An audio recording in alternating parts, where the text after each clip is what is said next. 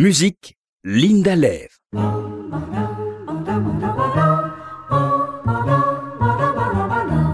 L'Orchestre philharmonique d'Israël est le principal orchestre symphonique de l'État d'Israël, bien sûr.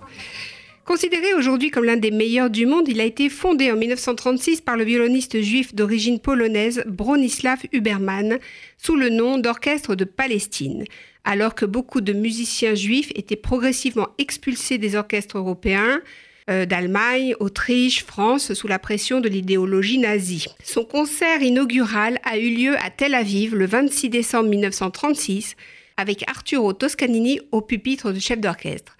Il a été rebaptisé Orchestre philharmonique d'Israël depuis la création de l'État d'Israël en 1948. De nos jours, l'orchestre se compose de 110 musiciens, dont plus de la moitié sont nés en Israël. Son statut est celui d'une coopérative indépendante, c'est-à-dire que les musiciens de l'orchestre en sont les propriétaires et les gérants.